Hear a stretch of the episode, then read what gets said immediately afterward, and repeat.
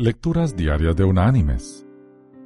La lectura de este día es tomada del Sermón del Monte.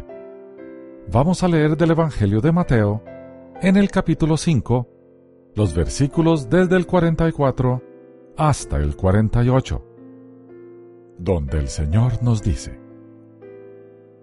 Pero yo os digo, amad a vuestros enemigos, bendecid a los que os maldicen, haced bien a los que os odian, y orad por los que os ultrajan y os persiguen, para que seáis hijos de vuestro Padre que está en los cielos, que hace salir su sol sobre malos y buenos, y llover sobre justos e injustos. Si amáis a los que os aman, ¿qué recompensa tendréis? ¿No hacen también lo mismo los publicanos? Y si saludáis a vuestros hermanos solamente, ¿qué hacéis de más? ¿No hacen también así los gentiles? Sed pues vosotros perfectos, como vuestro Padre que está en los cielos es perfecto. Y la reflexión de hoy se llama Fin de la pelea.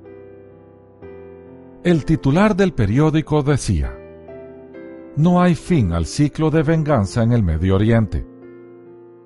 A raíz de bombardeos suicidas y represalias militares, el artículo hablaba de un hombre de 28 años consumido por la venganza de la muerte de su tío. Cuando matan a alguien que tú quieres, dijo, no puedes dormir. Tienes que hacer algo. Pero incluso después de matar a dos hombres a quienes él consideraba enemigos, todavía no se sentía satisfecho. El artículo periodístico finalizaba diciendo, Nadie puede ganar tratando de empatar. Mis queridos hermanos y amigos, la sed de venganza proviene del veneno del rencor este veneno carcome y pudre la existencia del hombre. Curiosamente, pese a que nos daña tanto, nos rehusamos a dejarlo ir. Perdonar, decimos, de ninguna manera. La persona que es destinataria de nuestro rencor no sufre daño por él, mientras que nosotros que lo sentimos nos vamos consumiendo hasta que no queda nada. Hagamos un buen negocio. Librémonos de nuestro rencor y perdonemos.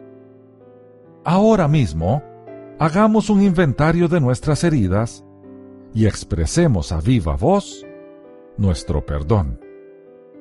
Eso nos libera y trae paz, a la vez que cumplimos con un mandato de nuestro Señor. Él nos quiere ver en paz y nosotros queremos estar en ella. Para ser como Jesús, hay que perdonar como Él lo hizo. Que Dios te bendiga.